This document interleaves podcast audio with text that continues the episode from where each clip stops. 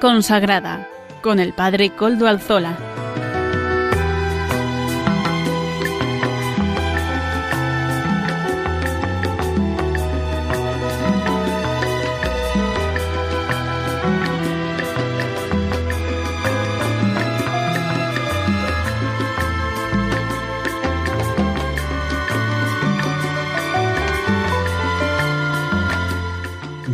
Tardes amigos, hermanos y oyentes. Hoy es jueves y son las cinco de la tarde, una hora menos en las Islas Canarias. Es por tanto la hora de vida consagrada en Radio María. Les saluda con sumo gusto Padre Coldo Alzola, Trinitario, emitiendo como es costumbre en mi caso desde Algorta, Vizcaya, desde la parroquia del Santísimo Redentor y además, como ya es conocido para los oyentes habituales del programa, nos encomendamos al inicio de este programa al Beato Domingo Iturrate, nuestro patrono y protector. Saludo también a quienes nos están ayudando en el control en Madrid. Gracias a su servicio podemos emitir en esta ocasión también. Hoy que es 15 de diciembre de 2022 ya estamos cerca de las ferias mayores de Adviento. El 17 las comenzamos. Em, y hablando del Adviento, recuerdo que cuando estaba yo en el noviciado, en la bien aparecida, santuario de la patrona de Cantabria y de la diócesis de Santander, se hizo un arreglo en nuestro órgano. Vino un organero palentino para revisarlo y afinarlo. Abrió todos los paneles del órgano, dejando el interior al descubierto. Como quien podría intuir el secreto escondido que encierra este universo de vida y belleza, comenzó él a explicarme entusiasmado que el órgano esconde su tesoro en su corazón, en un lugar humilde llamado precisamente el secreto, que permanece oculto siempre. Es el motor que da vida a todo este regio y magistral instrumento. La fuente del sonido es aire, su canto nace del viento, el aire avanza hacia unos fuelles de piel que respiran a modo de pulmón y lo reparten también a los diferentes juegos de tubos. Benedicto XVI afirmó en una ocasión que el órgano de tubos se considera el rey de los instrumentos musicales, porque recoge y eleva todos, todos los sonidos de la creación. Es capaz de hacerse eco de la plenitud de los sentimientos humanos, desde la alegría a la tristeza, desde la alabanza a la lamentación. La calidad de su música es tal que trasciende la esfera meramente humana y de alguna manera nos recuerda la inmensidad y la magnificencia de Dios. ¿Quién podría imaginar que el elemento más importante y al mismo tiempo más humilde, por escondido, sea en realidad un depósito de aire que insufla vida a todo el instrumento y que luego, curiosamente, cualquier vientecito externo lo desajusta y lo desafina? Hace tiempo que la música que nos puede regalar el órgano elegido en la Iglesia como un instrumento de liturgia evoca ya la sinfonía de la creación y de la comunión de los hombres con Dios y de Dios con los hombres. En definitiva, la sinfonía de la salvación que con tanto entusiasmo proclama, entre otros, San Ireneo de León. Él dice que así de muchas maneras preparó al género humano, a fin de que la salvación le viniese como una sinfonía. Dios preparó al género humano de esa manera. El destino del hombre es único, pero muchos son los caminos que dispuso y dispone el Espíritu para actuar la sinfonía de la salvación. Por eso dice el Apocalipsis que su voz es como el sonido de muchas aguas. Muchas aguas son el espíritu por lo rico y por lo grande que es el Padre, y así envuelve a la criatura en el manantial de su inagotable riqueza. Ahora bien, el Padre todo lo hace con medida y orden, y en el tiempo oportuno. Escribía también este autor, San Ireneo de León. No le es propia la violencia y se manifiesta como una brisa suave que lo invade todo y que se nos da, como podemos verlo y escucharlo.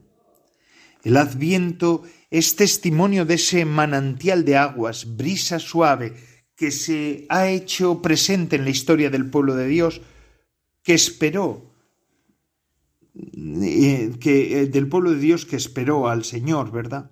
De la Virgen Madre que fue fecundada y de la Iglesia que anuncia y celebra. Los creyentes de los distintos tiempos dan visibilidad, realismo a lo que ahora estamos celebrando. Y es así. Cuando a la pregunta de, de, Juan de este domingo pasado y que hoy hemos leído también en la liturgia de la, en el Evangelio de San Lucas, ¿verdad? ¿Eres tú el que ha de venir o hemos de esperar a otro? La respuesta de Jesús es la respuesta de Jesús es ved y veréis. ¿Y qué hemos de ver y y ver y, qué es lo que tenemos que estar viendo nosotros. Ved y veréis. ¿Qué es lo que tenemos que ver nosotros? Pues en la historia de la Iglesia está bien claro. Los santos nos muestran ese ved y veréis, porque en la vida de los santos, de los testigos de todos los siglos, vemos cómo lo que Dios ha hecho ha sido una obra grande y la salvación ha sido operada en estos hombres y mujeres con nombre propio, con personas con vidas propias. Así pues, esos son, los santos son los que nos muestran que todo esto es cierto y que además se ha hecho realidad. Nuestro programa de hoy pretende también dar relieve a toda esta realidad. Además saben que se pueden poner en contacto con el programa por medio del correo electrónico de este mismo programa, que es vida consagrada vida consagrada Ustedes pueden escribirme a este correo y yo mismo les contestaré.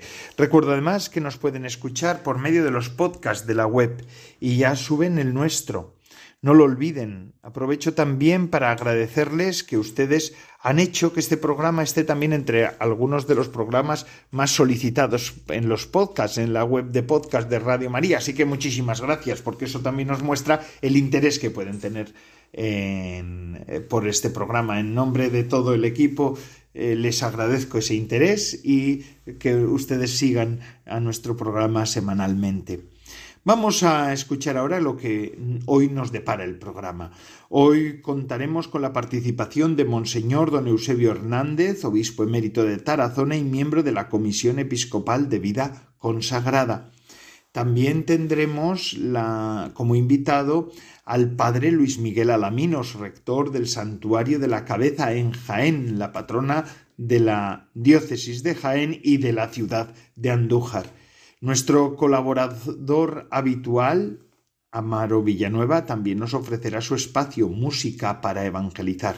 Y también en la sección de formación seguimos profundizando en la misión común de Hans Urs von Balthasar y Adrien von Speyer y además seguimos entrando en el tiempo del Adviento con los textos de estas, de estas dos personas que tanto nos pueden iluminar. Nos presentan esta colaboración el matrimonio Salvador Morillas, abogado, y Lourdes Muñoz, economista. Así pues, vamos a comenzar este programa escuchando las palabras de don Eusebio Hernández, obispo emérito de Tarazona y miembro de la Comisión Episcopal de Vida Consagrada. Adelante, don Eusebio. Hoy quisiera hablaros sobre una invitación y deseo, llamados a la alegría del Evangelio. Sería mi felicitación navideña, la alegría del Evangelio. El año 2013 el Papa Francisco publicó la exhortación apostólica Evangelii Gaudium, la alegría del Evangelio. Desde el comienzo de este documento y a lo largo de todo él, aflora un sentimiento vivo de la alegría del Evangelio que llena el corazón y la vida entera de los que se encuentran con Jesús.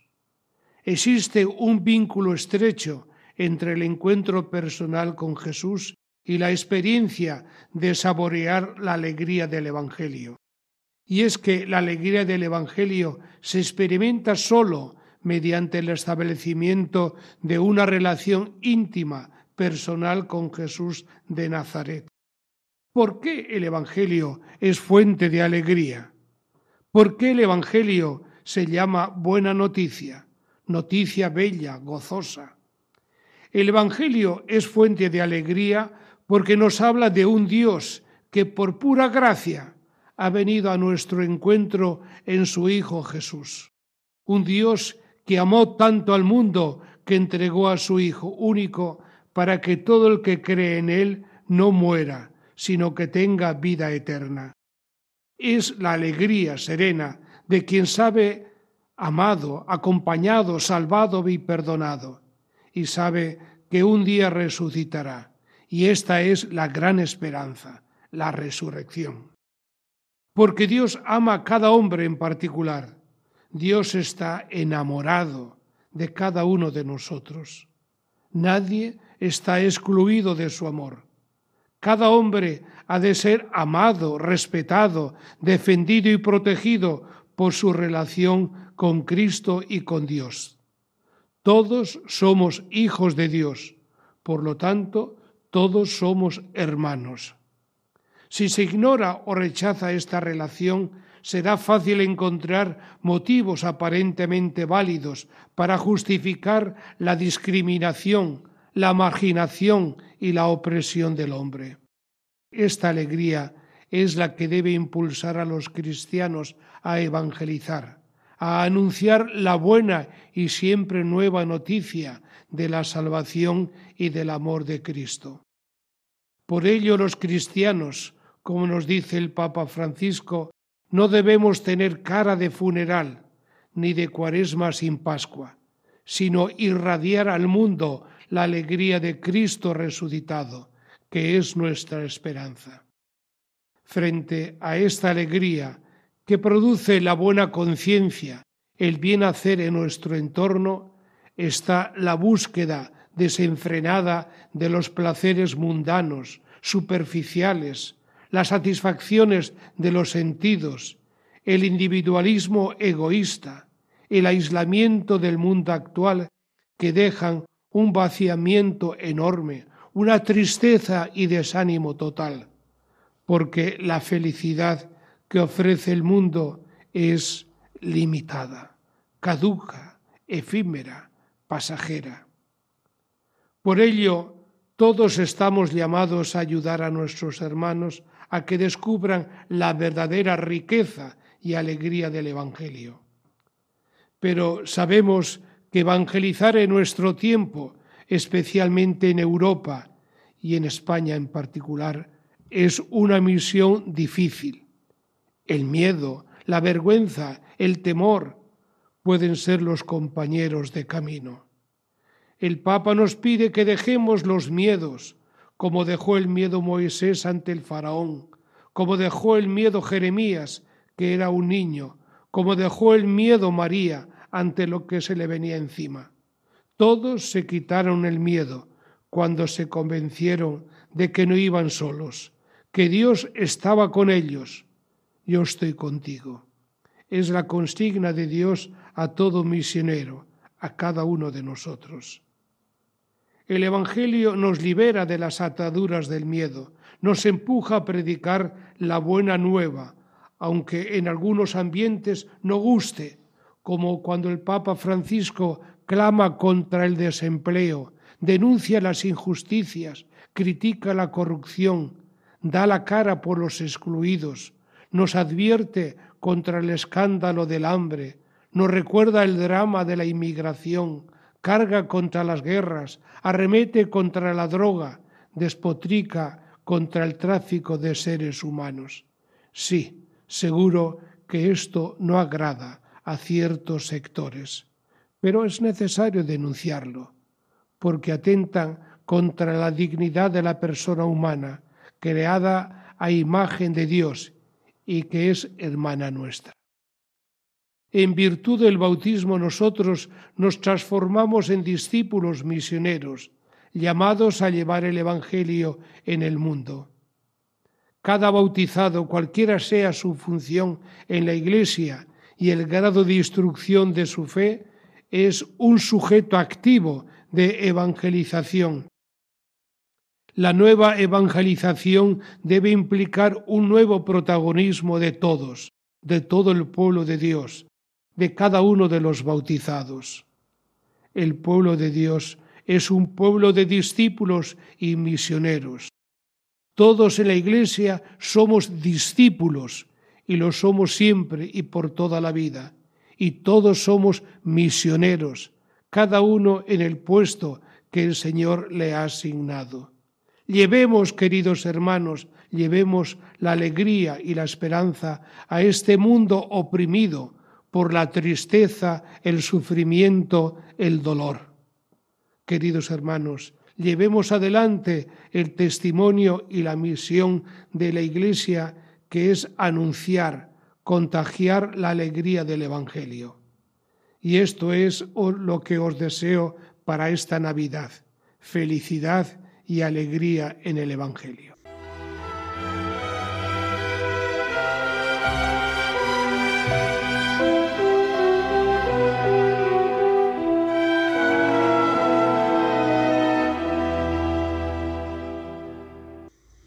Muchas gracias, don Eusebio Hernández, obispo emérito de Tarazona y miembro de la Comisión Episcopal de Vida Consagrada, por esta aportación que usted nos hace en esta ocasión. Y ahora vamos a seguir con nuestro programa. Escuchamos ahora lo que nos dicen desde Vida, desde vida Consagrada y desde Radio María. Es, eh, Radio María siempre está recordándonos que esto que es Radio María es un empeño evangelizador de tantos, entre otros de usted y de mí, que también estamos colaborando con esto. Podemos colaborar de mil maneras. Escuchemos lo que nos dice la radio de la Virgen.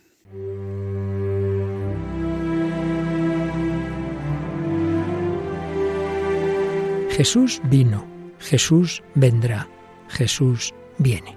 Vino al seno de María Inmaculada, vendrá al final de los tiempos y viene cada día a sanar las heridas de nuestro corazón, a darnos esperanza y conducirnos a la salvación eterna.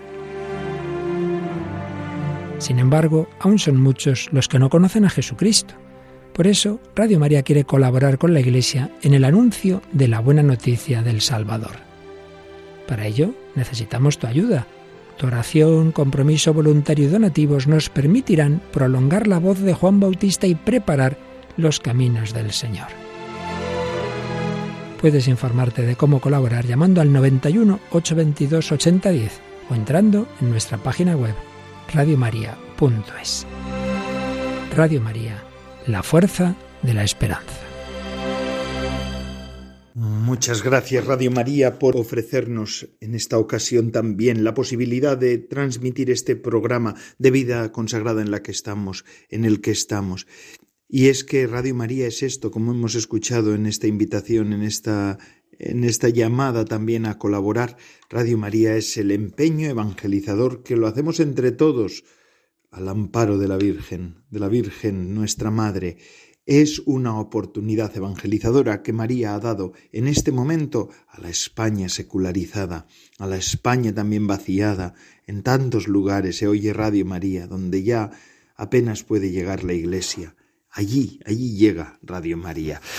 Y seguimos con nuestro programa de vida consagrada en el que estamos y hoy tengo aquí junto a mí al padre Luis Miguel Alaminos Montealegre. Pero por Dios, ¿qué hace un manchego de Alcázar de San Juan en el santuario, en, eh, vamos, en Andalucía? Pues en Andalucía hace ya bastantes años que me encuentro después de una experiencia de 18 años en Roma y después de pasar por el mundo de las cárceles, de las pateras, de los colegios, pues debido a unas circunstancias muy especiales del fallecimiento de uno de nuestros hermanos como rector y superior del Santuario de la Virgen de la Cabeza, los superiores me pidieron este esfuerzo de ir al santuario para que desde allí, junto con mis compañeros, mis hermanos de comunidad, pudiéramos atender a todos los fieles, devotos y peregrinos que en masa vienen al santuario movidos por una gran devoción y una gran fe a, María.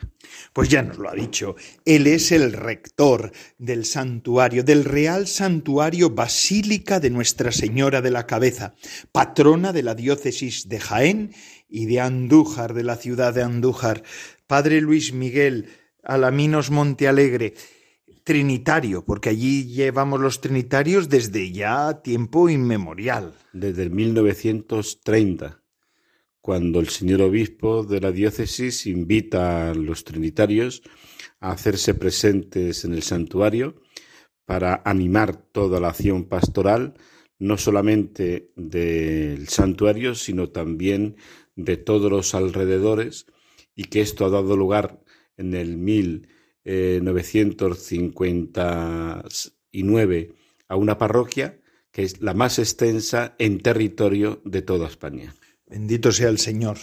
Sierra Morena, Sierra Morena se abrió a los trinitarios y para muchos jienenses, para muchos andaluces y para muchos españoles, porque la devoción a la Virgen de la Cabeza está extendida por muchos lugares de España, pues es eh, la referencia de los trinitarios está unido a la cabeza. Correctamente, está unido a la cabeza por todo lo que la presencia trinitaria ha supuesto de atención al santuario, eh, como custodios y de forma muy especial, vuelvo a repetir, como eh, atención a todos los peregrinos y devotos y al mismo tiempo reconociendo que el santuario es tierra de mártires. Y allí, con ocasión de la guerra civil, pues dieron su vida tres trinitarios martirizados, asesinados y que verdaderamente han supuesto para Andújar, para el santuario, para los devotos de la Virgen, pues un gran testimonio de fe y de amor en el nombre de Jesús y de María. Qué hermoso. Padre Luis Miguel, ciertamente parecía que la pandemia iba a paralizar España, iba a paralizar todas las devociones, pero no ha sido así porque hace mm, poquitos días, un mes, pero bueno, poquitos días, se ha celebrado una bajada extraordinaria de la Virgen a la ciudad de Andújar y después la subida al santuario, claro. Pero, ¿cómo ha sido todo eso?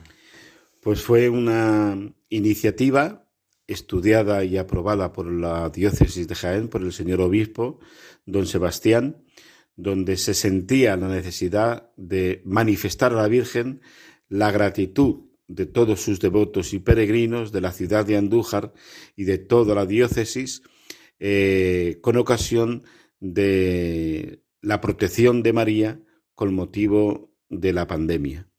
Y verdaderamente ha sido impresionante cómo las 76 cofradías de la Virgen de la Cabeza se han volcado junto a todos los peregrinos y de forma muy especial, lógicamente, el pueblo de Andújar y prácticamente toda la diócesis.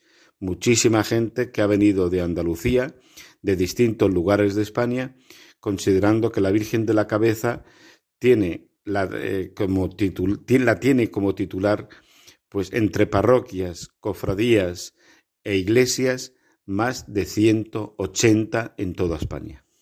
¡Qué barbaridad! Madre mía, eso se habla de devoción.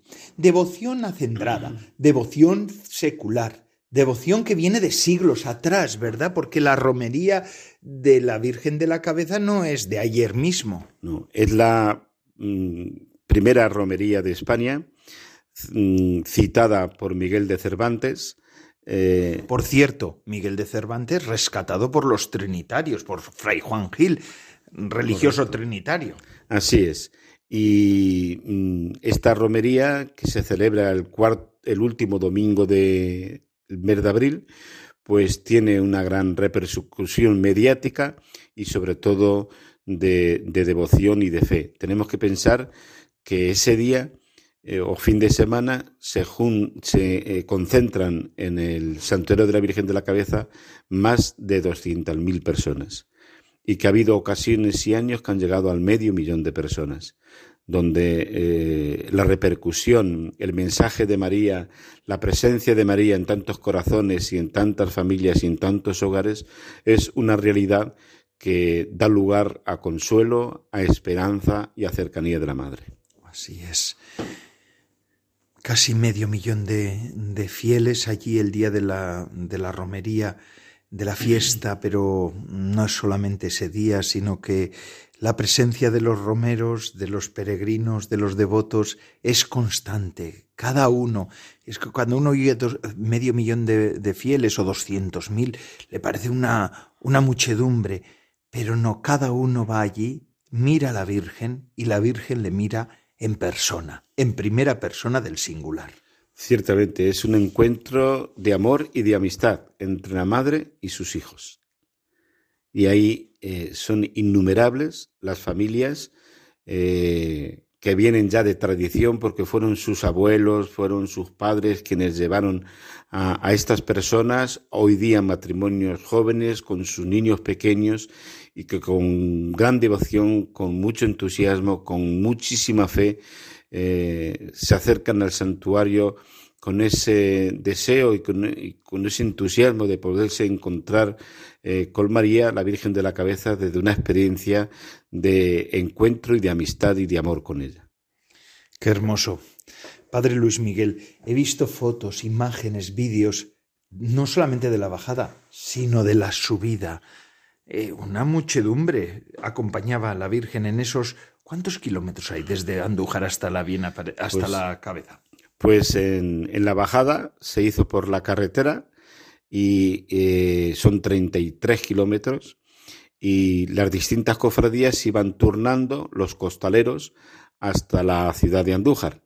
La subida se hizo por el camino del peregrino y participaron más de 6.000 personas según los cálculos de la policía, de la Guardia Civil y de Protección Civil y verdaderamente es impresionante por las veredas, por esos caminos, cómo se puede hacer hueco a, la Virgen procesionalmente y con qué esfuerzo, con qué sacrificio, con qué riesgo. Muchísimas veces llevaban a la Virgen, pero con tanto cariño, con tanta pasión y con tanto sacrificio. Qué hermoso, ¿verdad? Padre Luis Miguel, cuando usted está allí durante el año, porque una cosa es esos días especiales, pero cuando está uno allí todo el año, cuando van allí devotos a confesarse, a celebrar la Eucaristía, a rezar en el camarín de la Virgen, qué experiencia. Seguramente que tendrá usted muchas experiencias que contar. Todas, todas no las podemos hablar en unos minutos, ¿verdad? Pero, pero seguramente que hay mucha vida contada en ese santuario, en el cerro. Hay mucha vida, mucho sentimiento, eh, una experiencia muy fuerte, fundante de lo que significa y representa ese encuentro amistoso de madre con hijo, de un hijo hacia la madre y de la madre hacia el hijo. Y es impresionante, la verdad es que en la medida en que uno va constatando, verificando esta realidad, se siente una gran, gran responsabilidad desde la acogida de estos peregrinos, de estos devotos, el acompañamiento, la escucha, eh, la disponibilidad, el ofrecimiento para que puedan participar eh, de los sacramentos y para hacer posible no solamente un sentimiento religioso, sino sobre todo un camino de fe, junto con María y de encuentro con Jesús. Qué hermoso porque la Virgen de la Cabeza es de esas imágenes que María está sosteniendo a Jesús. Correcto. Y no solamente es una imagen, sino una imagen que te, que te lleva a una experiencia de encuentro y al mismo tiempo que te enamora, que te impacta y es impresionante cuando muchísima gente dice, Padre, aquí se nota algo especial. Yo muchas veces vengo con dificultades, me dicen, venimos con ciertos agobios y con qué paz nos marchamos. Qué bueno. Padre Luis Miguel, y para acoger a todos estos está ahí una comunidad de religiosos trinitarios. Eh, además, para nosotros, las resonancias de la Virgen de la Cabeza, para todos los trinitarios, pues son grandes, porque allí ha habido muchos que se han, pasado en, en su formación, hemos hecho muchos cursillos, encuentros en el santuario. El santuario está como impreso en, en la piel de los trinitarios actuales, ¿verdad? Pero y está la comunidad, pero también tienen ustedes eh, muchos otros hermanos que también están colaborando, voluntarios, personas que, que, que, quieren acercarse para hacer el bien allí en el santuario y que encuentran allí su modo de servir. Sí, tenemos que pensar que efectivamente el santuario de la Virgen de la Cabeza ha marcado la historia vocacional de muchos trinitarios. Como seminario, como comunidad trinitaria y como dedicación de atención a todos estos peregrinos y devotos, a sabiendas que de forma muy especial los fines de semana no es suficiente la presencia de la comunidad trinitaria, sino que es esencial, fundamental, también el apoyo, la ayuda y la colaboración de voluntarios que con tantísima generosidad vienen al santuario para prestar un servicio altruista, eh, generoso, eh, de cara a poder atender a estos fieles, a estos devotos, a estos peregrinos. Y ha sido una de las experiencias más enriquecedoras de estos dos años que yo estoy en el santuario el que la comunidad trinitaria todos los fines de semana nos sentimos acompañados por un grupo de entre 10 y 14 personas a las cuales les ofrecemos naturalmente, no podía ser menos, hospitalidad y que también eh, están todo el fin de semana al servicio de la comunidad, del santuario y en donde tenemos que destacar de forma también muy especial que dentro de este grupo, que lo forman matrimonios, desde donde se eh, atiende la liturgia, eh, con una comisión animadora de todas las celebraciones, donde también se colabora en la atención del museo de la Virgen de la Cabeza, que tiene un valor extraordinario, más todas las dependencias como el patio de la aparición, más todo el camarín, debido a esa multitud de personas que requiere una coordinación, una organización,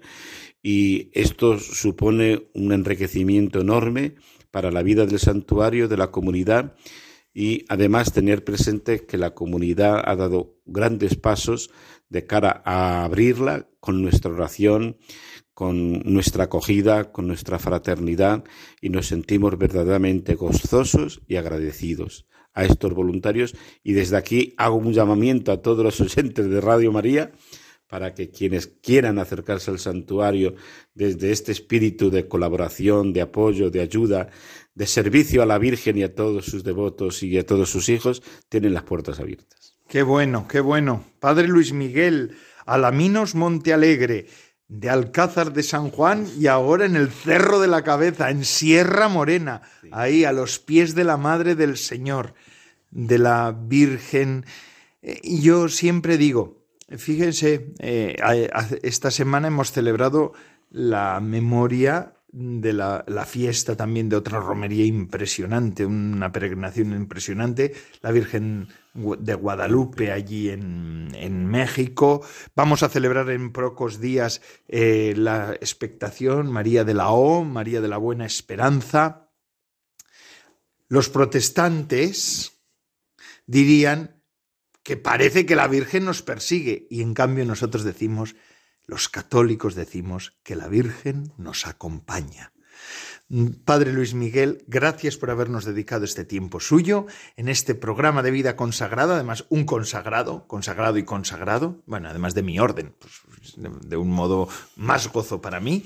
Gracias por atender a nuestra llamada.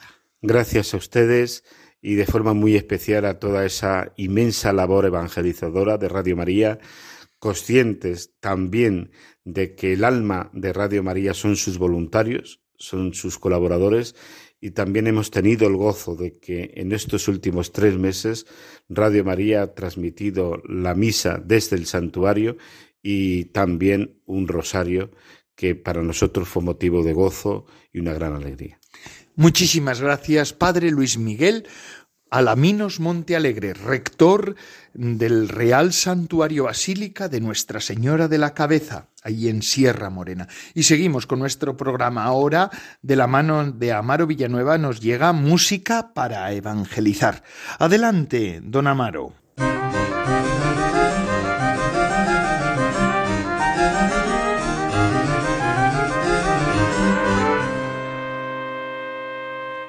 Buenas tardes, Padre Coldo, y buenas tardes a todos los oyentes de Radio María. Bienvenidos a la sección de música para evangelizar. Hoy les ofrecemos la canción titulada Inmaculada, interpretada por el famosísimo grupo Son by Four. Escuchamos la canción Inmaculada.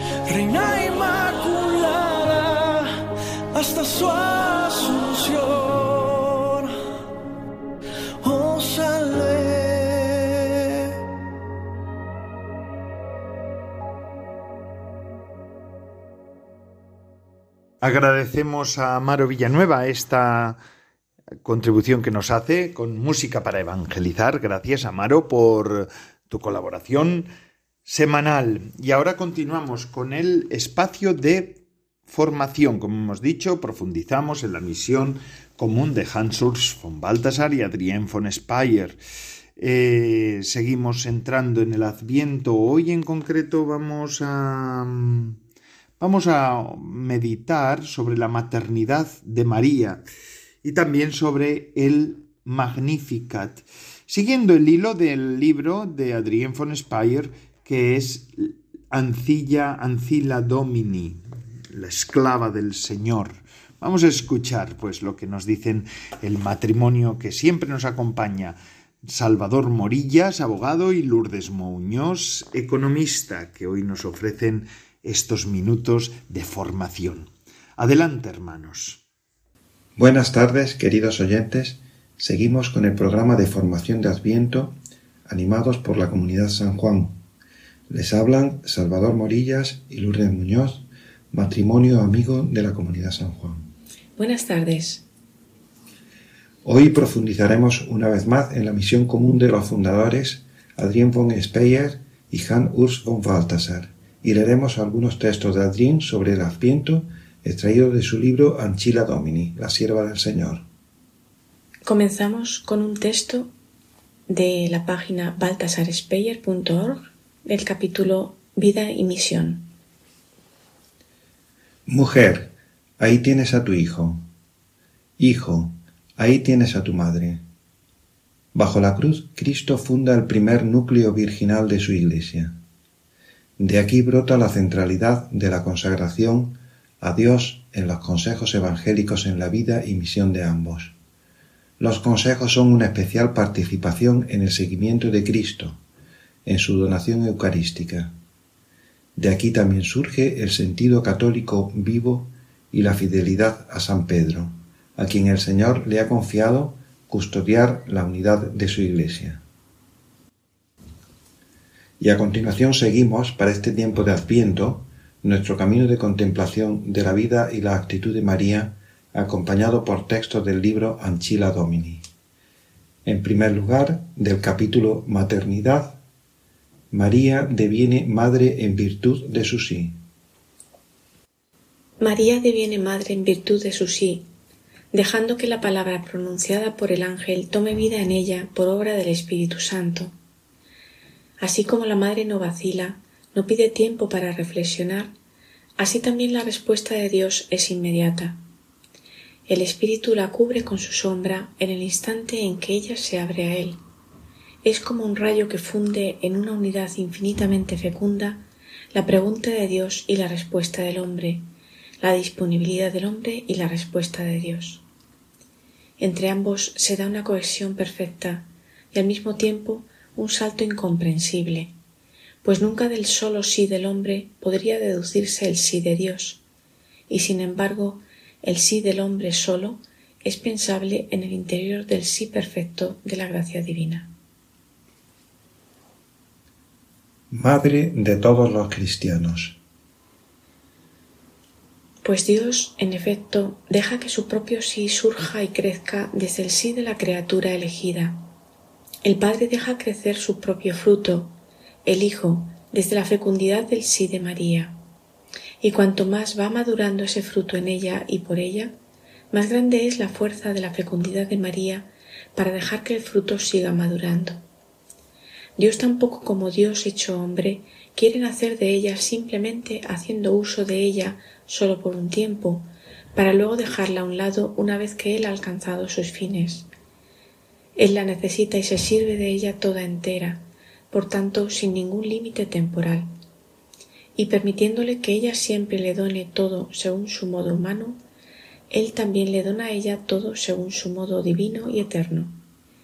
La madre no es separada del fruto que ella produce y da a luz, con el nacimiento no deja de ser madre ni de parir, más bien su mismo fruto la lleva a transformarse en madre de todos los cristianos. Los hombres y la corredención. Pero la fecundidad de María, si bien es única y fruto de una elección, abre un camino nuevo para todos. Siendo llevada y asociada, María a su vez lleva consigo y asocia, deja que la eterna circulación de amor entre ella y su Hijo Divino se vuelva una realidad viva para todos. Ella aporta lo suyo a esa vitalidad, la alimenta con su propio ser. Recibe del Hijo un derecho a cooperar en la corredención. Pero siendo la corredención un don del Hijo, no se agota en María, sino que va más allá de ella y es prodigada por ella a los demás. El pasado tercer domingo de Adviento, llamado Letare, la Iglesia nos invitaba a alegrarnos. Queremos seguir en esta alegría que vislumbra, en mitad del camino de Adviento, el nacimiento de Jesús, contemplando varios textos del libro Anchila Domini de Adrien von Speyer. Hoy en especial nos detenemos en la actitud de María a proclamar el Magnificat.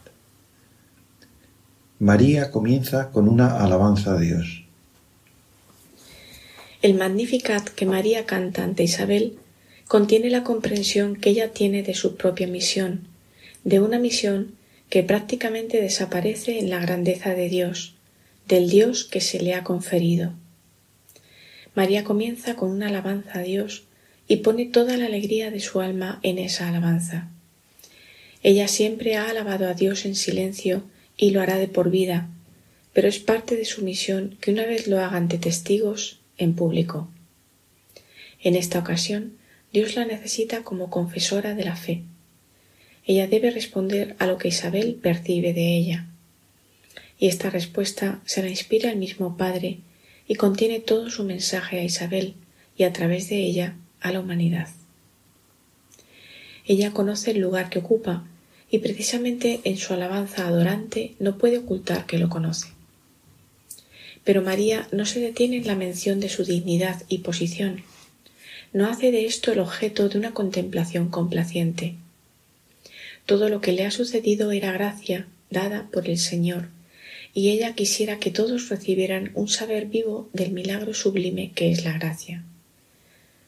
Así comienza a describir el mundo de la gracia, entrando en sus particulares, para que la impresión de arbitrariedad que la gracia puede tener para los que la ignoran ceda paso a la impresión de una legalidad maravillosa que es la impresión que la gracia manifiesta si se la contempla desde dentro. La gracia es el reino del amor y sus leyes son leyes del amor. La gracia deja que desaparezca la separación entre arriba y abajo, da la impresión de poner todo patas arriba. Pero en esta arbitrariedad exterior, ella utiliza todas las cosas según sus planes profundos para sus propios fines.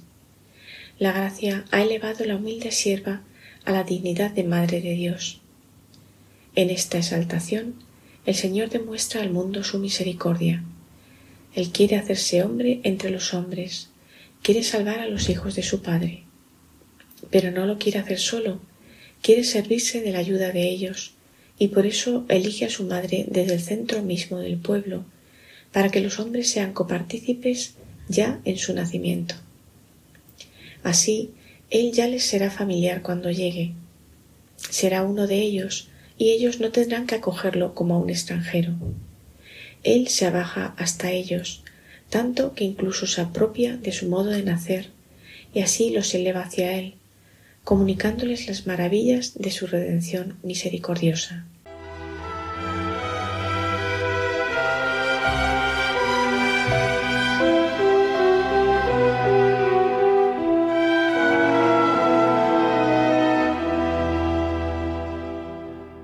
Y así concluimos.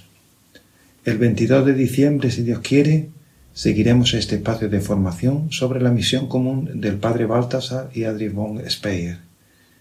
Y este tiempo especial de Adviento nos centraremos en uno de los misterios más hondos y sublimes de nuestra fe, el nacimiento de nuestro Señor. Buenas tardes y buena semana. Muchísimas gracias por la colaboración que nos hace este matrimonio. Salvador Morillas, abogado, Lourdes Muñoz, economista. Ellos son amigos de la comunidad de San Juan, esa, esa, esa orden iba a decir, instituto secular, fundado por Hans von Balthasar y Adrien von Speyer, que es verdaderamente una obra actual y además nos están acompañando en el mm, espacio de formación en estas últimas semanas. Que el Señor verdaderamente nos colme de sus bienes, ¿verdad? Y nos llene de su paz en este tiempo. Gracias, gracias Salvador, gracias Lourdes por, por el trabajo que nos están haciendo, ¿verdad? Es verdaderamente un tiempo de gracia el que estamos viviendo. Gracia también para todos aquellos que viven este tiempo desde la fe. Estoy pensando ahora, de un modo particular, en algunos cuantos cristianos perseguidos que tienen que vivir su fe en medio de persecuciones. Verdaderamente terrible.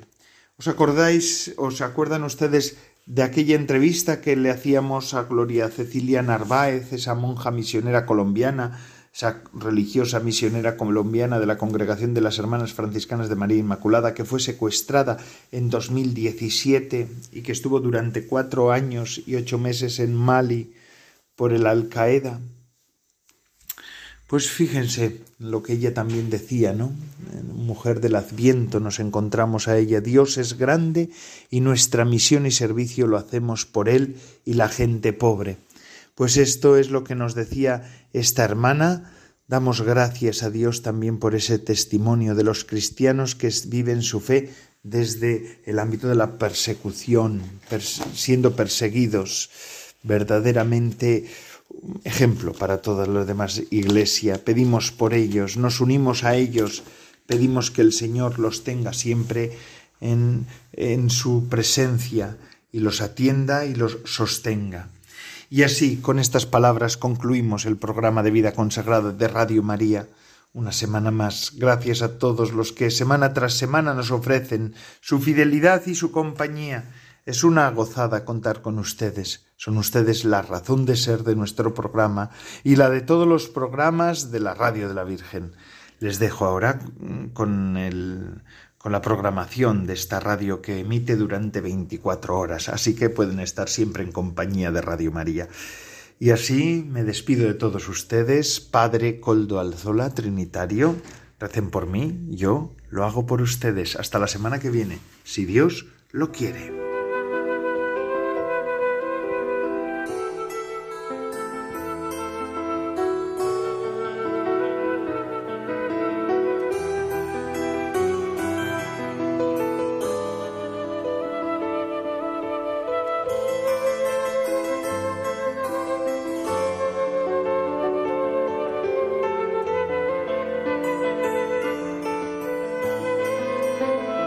Vida consagrada con el Padre Coldo Alzola.